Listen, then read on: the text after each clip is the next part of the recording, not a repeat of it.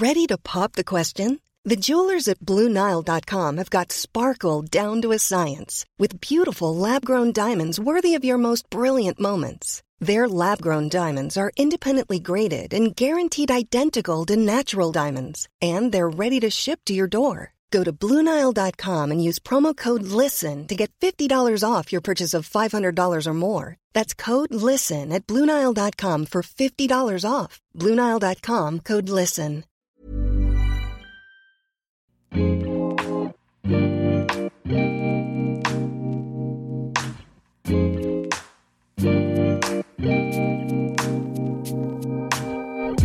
Bonjour, bienvenue sur le comptoir de la psychologie. Dans la suite de la thématique précédente, je viens vous parler aujourd'hui du burn-out. D'ailleurs, rapidement, je pourrais peut-être questionner ce terme du burn-out, ou en tout cas ce qu'il signifie. Peut-être qu'on peut aussi parler euh, d'épuisement professionnel, de surmenage, de souffrance en tout cas au travail. Il y a énormément de généralités du burn-out, beaucoup d'amalgames, et donc j'aimerais revenir un petit peu plus dessus euh, aujourd'hui dans cet épisode. Donc je vous ai présenté euh, le mois dernier un épisode sur le travail, aussi sur le fait qu'on doit énormément s'épanouir au travail. Si c'est pas le cas, il faudrait presque faire un travail sur vous pour vous retrouver comme si le travail euh, parle nécessairement de soi. Plus je trouve qu'avec le monde des réseaux sociaux, l'accès au partage d'expériences de chacun, le monde de l'entrepreneuriat, des startups. Tout ce milieu-là donne également aussi l'impression que chaque travail peut être créé, que chaque individu peut trouver la clé de son épanouissement, de son bonheur dans le travail, et surtout quand on veut, on peut.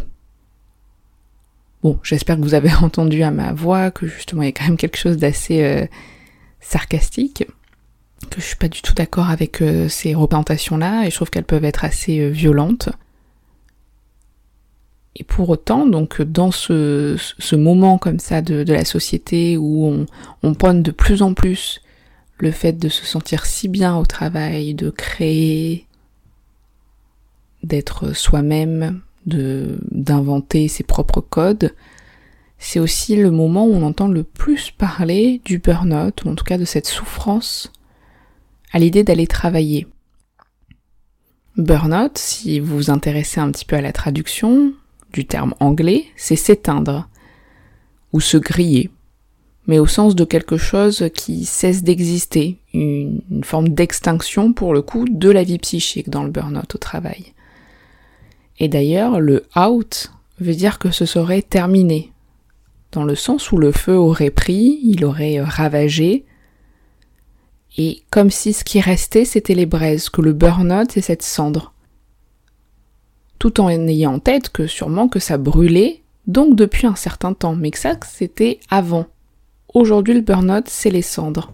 Et c'est intéressant parce que depuis qu'on parle du terme burn-out, qu'un mot a pu être euh, donné, la souffrance est exprimée.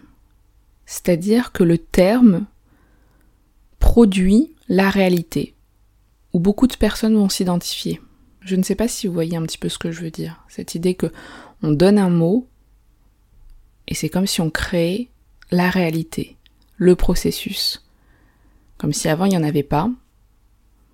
Alors est-ce que justement c'est parce que on, pensait pas les choses de la même manière Est-ce que c'est parce qu'il n'y avait pas de mots? On peut toujours s'y questionner. D'ailleurs, euh, j'ai lu un article avant de créer ce, cet épisode de Neuberger, j'espère que je prononce bien son nom. Il a écrit un article sur les burn-out de l'individuel au contextuel. Je vous le mettrai dans les notes du podcast. Et lui, en fait, il parle même d'un mythe. Parce que justement, dans la question du burn-out, c'est comme si toutes les personnes pouvaient se recentrer, se retrouver autour d'un sens commun, d'une réalité euh, désignée, une possibilité de partage, donc une valeur mythique dans le sens où c'est une fonction sociale. Et je vous le dis régulièrement, cette idée qu'il faut toujours penser les époques, donc euh, chaque décennie a ses maladies, a ses troubles, fait fonction de groupement, de reconnaissance. C'est-à-dire qu'on peut créer du lien et de la compréhension de soi avec d'autres, quand souvent un terme est mis en avant. Comme aujourd'hui, il y a l'hypersensibilité, les HPI, donc les euh, hauts potentiels intellectuels, qui, bon, je vais pas m'étaler sur le sujet, mais euh, ce qui est vraiment pour moi une source importante de questionnement et de critique. Mais c'est parce qu'il y a un terme que d'un coup, il y a un groupement. Donc dans cette valeur mythique, comme pourrait potentiellement être le burn-out. Parce que si on s'intéresse un petit peu plus à l'origine du burn-out, c'est d'abord développé par Harold Bradley, qui en a parlé, mais c'est surtout un psychiatre qui l'a bien développé, c'est Freudenberg, qui travaillait auprès des euh, personnes toxicomanes dans un service. Et en fait, il parlait donc euh, du burn-out pour désigner les personnes qui avaient euh, atteint comment dire, un petit peu le maximum en termes de consommation de drogue et que d'une certaine façon, ils étaient euh, consumés par la, drogue eux-mêmes, donc euh, brûlés, éteints, burn out. Et un jour, ce psychiatre, ce qui s'est passé, c'est qu'il s'est attribué ce terme à lui-même. Parce qu'en fait, il travaillait énormément, faisait beaucoup d'heures supplémentaires, il était vraiment pris dans son travail, et un jour, il n'est pas arrivé à se lever. Il n'a pas pu se rendre à son travail. C'était comme si physiquement, c'était terminé. Il ne pouvait plus se rendre sur son lieu de travail. Et du coup, je trouve que c'est assez pertinent comment la notion euh, de burn-out est arrivée corrélée à la notion euh, d'addiction. Parce que je pense que c'est pas si éloigné que ça. Un petit peu comme les euh, workaholics, je ne sais plus exactement le terme, il me semble que c'est ça. Donc le fait d'être addict au travail. Et est-ce que justement le burn-out, ça serait pas la conséquence de l'addiction au travail? Ça peut en tout cas s'interroger. Addiction peut-être dans d'autres sens. On y reviendra euh, sûrement sur cette question, mais dans le cas de Freudenberg, ce, ce nom à chaque fois me fait sourire. C'est quand j'ai lu l'article que j'ai lu le nom. Mais je vous mettrai tout encore une fois dans les notes du podcast. Mais donc il permet en fait assez rapidement de parler de l'autre côté du burn-out et du côté des soignants. C'est-à-dire qu'il n'y aurait pas que l'idée que ça serait ceux qui euh, spécifiquement voilà, seraient euh, enclins aux drogues, euh, aux toxicités, etc. Mais que les soignants aussi pourraient vivre ce sentiment d'être consumés de l'intérieur. Et donc cet épuisement professionnel. Et d'ailleurs, il ajoute que hum, il a pu remarquer que ce sens de ça brûle, il le percevait aussi dans son équipe des soignants qui sont euh, brûlés, mais au sens d'un immeuble qui aurait pris feu, donc qui est assez vide de l'intérieur dans le sens euh, de certaines braises, de certaines cendres, d'une façon euh, où ça aurait été dévasté, exténué de l'intérieur, mais pourtant l'immeuble, la façade, elle reste. Comme si justement on, on ne percevrait pas la souffrance, que l'immeuble y tient et la façade elle est encore solide, mais c'est l'intérieur qui est brûlé. Mais je reviendrai en, seconde partie sur le cas de l'épuisement des soignants, parce que je pense que je vais faire deux parties, et plus axé sur le, burn-out aussi dans le milieu du soin, et peut-être plus développer aussi les facteurs individuels, etc. Mais bon, je, voilà, je vais voir un petit peu combien de temps je mets. En tout cas, si on, cherche un petit peu plus une définition aussi, euh, Savieja privilégie une définition en particulier, c'est-à-dire qu'il parle en premier temps d'un syndrome, même si pour ma part ce n'est pas exactement euh, comme ça que je l'entendrai. Enfin, c'est même sûr, mais j'y reviendrai aussi. Et en fait, donc on va l'appeler le syndrome, mais euh, syndrome, si c'est un synonyme de maladie, dans ce cas-là, je ne suis pas d'accord. Le burn-out, ce n'est pas une maladie, selon moi. Par contre, les conséquences du burn-out peuvent, euh, peuvent l'être, comme une dépression. Donc, mais bon, on va, on va partir de sa définition parce qu'en fait, il parle d'un syndrome qui donnerait d'une part une fatigue très intense, et cette fatigue, elle serait autant physique que psychique, mais il accentue aussi sur le lien aux autres et aux activités, donc euh, tout ce qui anime aussi la personne euh, habituellement, qui d'un coup est beaucoup plus vidée de son sens. C'est-à-dire que les, relations sont beaucoup moins euh, investies, c'est beaucoup plus déshumanisé, les loisirs habituellement sont peu pris comme lieu de ressources ou moment justement pour se retrouver. Et à côté de ça, donc par exemple dans le travail, il y a tout ce sentiment de s'accomplir, de s'impliquer, de s'épanouir qui est euh, d'une certaine façon en voie de disparition.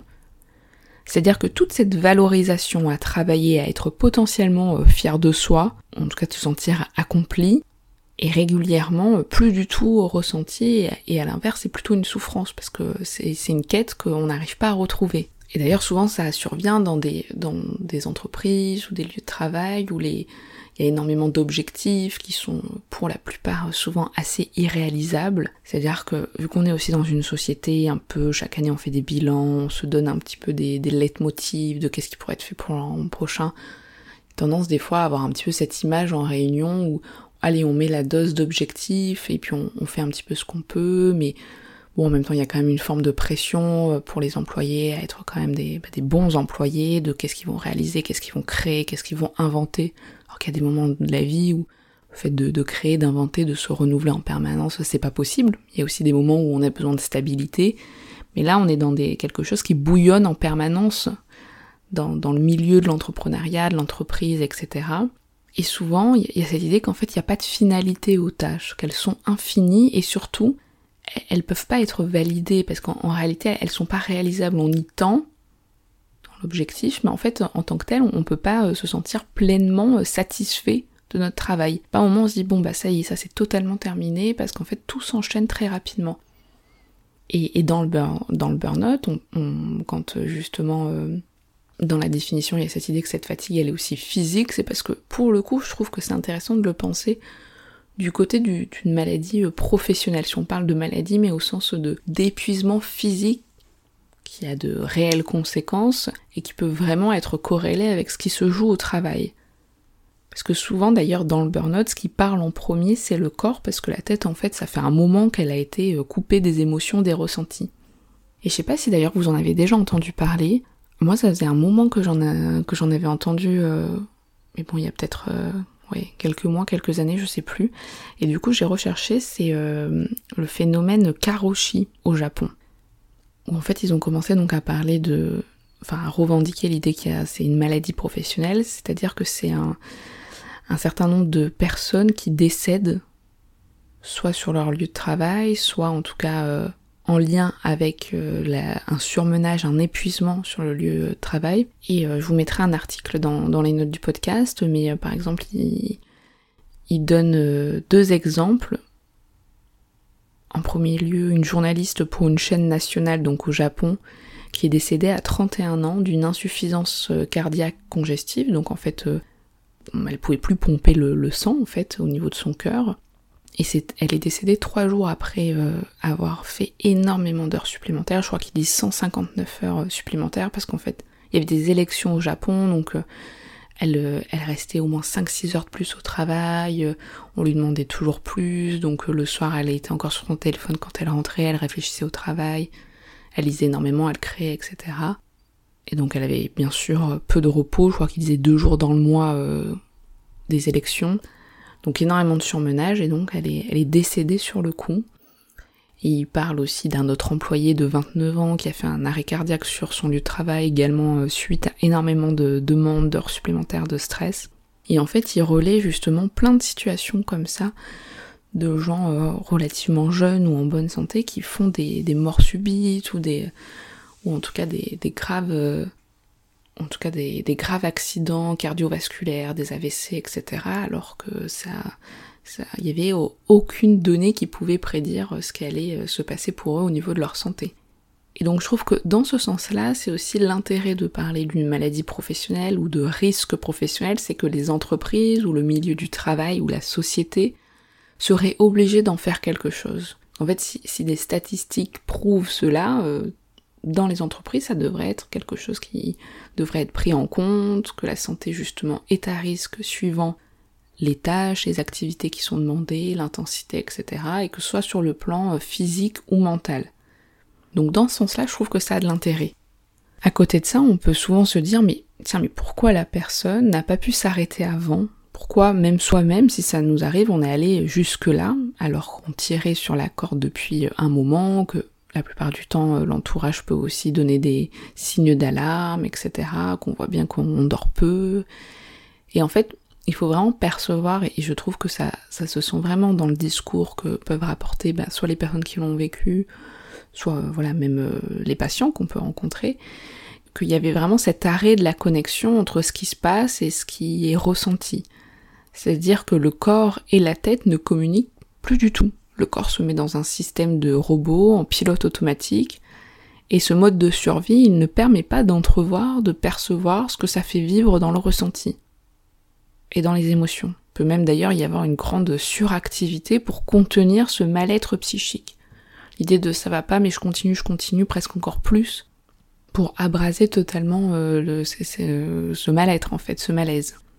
Euh, et, souvent on se dit est-ce que donc le burn-out est une dépression ou pas, surtout une dépression peut-être au, regard de notre société contemporaine. Donc comme je disais, euh, cette idée que la représentation du travail, c'est une source de grande préoccupation déjà parce que le travail, euh, voilà, pour, pour avoir un salaire, pour vivre, etc. Mais qu'en plus aujourd'hui il faut être épanoui, ambitieux, créatif au travail. Ce qui n'est pas forcément nouveau mais qui appartenait pas à toutes les classes ou euh, à, toutes les personnes, c'était pas autant véhiculé qu'il y a peut-être plusieurs années. Et donc dans cette forme de dépression, ça serait que le travail serait a priori le centre du malaise, du mal-être. Je dis bien a priori, parce que peut-être qu'on peut justement le, le, percevoir aussi sous d'autres angles. Parce qu'en fait, il y a vraiment des surmenages qui sont importants dans le travail, mais peut-être qu'on peut le différencier d'un état net dépressif. C'est-à-dire que je reste plutôt dans cette idée que le burn-out peut être dans la plupart des situations un déclencheur ou en tout cas une mise en lumière d'un syndrome euh, anxio-dépressif. Mais dans le sens d'une différenciation, c'est que si la souffrance par exemple elle s'atténue assez rapidement après l'arrêt de travail ou le fait de changer de dispositif, d'entreprise, de hiérarchie, peut-être qu'en effet on était plutôt du côté du burn-out. Mais c'est quand même rarement le cas. Souvent la dépression est bien présente même après que le lien au travail ne soit plus présent. Donc ce n'est pas une maladie, c'est signe voilà de cet épuisement professionnel, mais les conséquences du burn-out, ou en tout cas le burn-out peut aussi masquer la dépression. Donc c'est un petit peu plus, je trouve, dans ce, cette brèche qu'il faut un petit peu se mettre, c'est-à-dire soit le burn-out comme en fait une couverture d'une dépression, d'un syndrome anxio-dépressif, soit le burn-out comme potentiellement un déclencheur de la dépression, mais qui peut être, ou en tout cas euh, on peut le, supposer ou avoir cette hypothèse, peut-être était déjà euh, un petit peu là de façon latente, ou peut-être qu'elle aurait pu se manifester à d'autres moments, peut-être pas, peut-être que justement le milieu du travail a tellement fragilisé les ressources que c'était impossible d'en investir d'autres pour son bien-être psychique, en tout cas, ce qui est sûr, c'est que le burn-out, on peut pas dire que c'est un ensemble d'éléments euh, factuels, objectifs, qui occasionnent ce sentiment-là, ce malaise-là. C'est pour ça que c'est assez compliqué parce qu'il faut toujours percevoir les facteurs individuels peuvent être à certains moments plus enclins de vivre ce surmenage ou au contraire à, d'autres moments de s'en protéger parce qu'il y a aussi des situations et qu'on peut voir euh, autant encore une fois chez des patients, mais aussi euh, dans notre entourage, euh, etc. Où il y a des situations de travail qui sont extrêmes, où euh, les gens travaillent énormément, ou se reposent peu, et qu'en même temps ça tient pendant un certain temps. Ça, bon, je souhaite pas que ça tienne toute la vie, mais que, que les ressources elles sont là. Donc en quoi c'est pas que l'idée de, en fait, si vous faites tant d'heures par semaine, ça va créer un burn-out. Si vous ramenez le boulot à la maison, ça va créer un burn-out. Quand même bien plus complexe que ça, parce que sinon on serait uniquement dans une théorie où seulement des éléments concrets seraient déterminants d'un burn-out, d'une dépression, etc. Et alors Honor Burger, justement, il indique la difficulté pour lui que le terme se répande à plusieurs autres situations. Et alors moi, bizarrement, je suis pas nécessairement d'accord. Parce qu'alors autant il y a beaucoup de critiques sur le fait de oui maintenant c'est un petit peu burn-out à toutes les sauces. Euh, euh, dès que voilà il y a un petit surmenage c'est le burn-out. Euh, alors je suis d'accord que bon, des fois quand j'entends oui la semaine dernière j'étais en burn-out, mais bon la lundi ça va mieux, euh, non, c'est clair que c'est pas du tout approprié. Par contre le fait de que celui-ci, donc ce burn-out, soit pas perçu uniquement comme appartenant au travail, ou justement on rentrerait dans ce système qui dit que telle situation, tel environnement crée la souffrance, je pense que justement on peut le percevoir ailleurs, sur d'autres sphères, on peut trouver ces symptômes du burn-out dans d'autres situations, d'autres éléments déclencheurs. Et euh, pour donner un exemple, j'avais écouté une conférence sur le burn-out parental, où justement on pouvait trouver des signes communs, donc le fait de prendre de la distance affectivement par exemple avec les, enfants dont on s'occupe, le fait de donner cette impression d'une surface très adaptée, mais à l'intérieur ce sentiment de vide, d'être en mode justement pilote automatique et d'arriver de moins en moins à, se lever ou à être tourné du côté de, l'envie. Et c'est une grande souffrance parce que des parents justement peuvent ressentir le fait que passer un moment avec leur enfant, il n'y a, plus aucun plaisir ou, euh, ou alors ils donnent à manger de façon euh, ben, comme un robot. Toutes les activités sont faites mais il y a une forme de déconnexion. Et moi, je trouve que ça a du sens de parler euh, aussi de ça, de cet épuisement, de ce surmenage dans d'autres sphères que que le travail.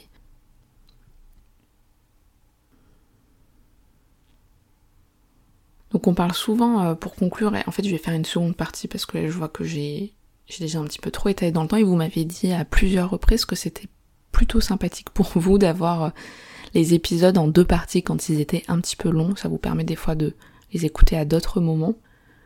Donc en plus je vais la publier, je pense, dans, la foulée si j'arrive à être bien à jour dans mon montage. Donc voilà, vous n'aurez pas à attendre, mais euh, avant de passer à la seconde partie, je voulais juste revenir sur l'idée qu'on parle souvent de prévention du burn-out. Ce qui me paraît un petit peu complexe, suivant de où est-ce qu'on place la prévention. C'est-à-dire que d'un regard individuel, c'est compliqué d'être dans la prévention, à part si justement on peut un petit peu percevoir, connaître ses ressources, ses mobilisations, et surtout leurs limites, ou alors sentir quand euh, plusieurs situations se répètent ou que celles-ci euh, sont souvent signes euh, voilà, de souffrance ou alors d'être malmenées, que ce soit par soi ou par les demandes d'une hiérarchie, voire les deux, etc. Pour autant, la prévention se situe surtout dans le questionnement sur soi, la plupart du temps quand même dans la rencontre et dans la mise en place d'un travail thérapeutique, et qui ça, à mon avis, ne se fait absolument pas seul en tout cas si euh, y a eu quand même plusieurs situations de surmenage qui se répètent, ou en tout cas d'un surinvestissement au travail, parce qu'en fait il faut vraiment voir aussi que c'est tout ce qui se passait avant le burn-out qui va être important. Régulièrement il y avait d'ailleurs euh, dans plein de contextes une forme d'excitation au travail, une envie euh, de, de bien faire, de s'investir, et ce parfois depuis de très nombreuses années. Donc c'est comme si, en fait, avant l'impossibilité de poursuivre son activité, donc avant le burn-out, il y avait eu une hyperactivité en prime abord. Donc souvent ce sont même des situations où le travail est source de frénésie, d'envie, avec beaucoup d'idées pour de nouveaux projets, des heures supplémentaires qui ne sont pas forcément mal perçues au départ, mais bon, qui peuvent après être quand même coûteuses, mais parfois elles sont presque choisies en premier lieu. Les postes sont rapides, non mais c'est bon, je vais manger juste une compote entre deux, euh, peut même y avoir un peu ce ressenti d'être vraiment un très bon professionnel, voire d'être indispensable, qu'on ait besoin de nous au travail, qu'on a envie d'être essentiel. Et que ça, d'une personne à l'autre, euh, c'est pas exactement la même chose. Donc, le travail thérapeutique, ça, ça a vraiment du sens dans ces situations. Donc, j'arrive plus à penser la question de la prévention plutôt dans le milieu du travail, donc protéger au mieux les employés, ou en tout cas euh, ne pas être un vecteur déclencheur d'autres vulnérabilités, parce que souvent en fait c'est plus ou moins conscient. Bon, des fois je pense que c'est assez conscient, mais on, peut rapidement aussi cerner chez un employé peut-être euh, ses vulnérabilités, ou en tout cas là où il va répondre à telle problématique, etc. Et euh, se faufiler un petit peu dans ses fragilités. Et, euh, et du coup ça a des conséquences qui sont extrêmement intenses, donc il faut quand même pouvoir penser les individus et leur vécu psychique, et que chaque employé ne va pas vivre de la même façon les demandes, donc il y a vraiment un environnement qui peut être potentiellement déclencheur, favorisant, facilitant d'un surmenage, et un individu. Donc ça, je vous propose d'écouter la suite, la deuxième partie, où à la lumière un petit peu des, soignants, où je vais pouvoir un petit peu plus en parler, et euh, amener un petit peu plus les facteurs euh, personnels euh, dans le burn-out. Voilà, à de suite pour la seconde partie. Salut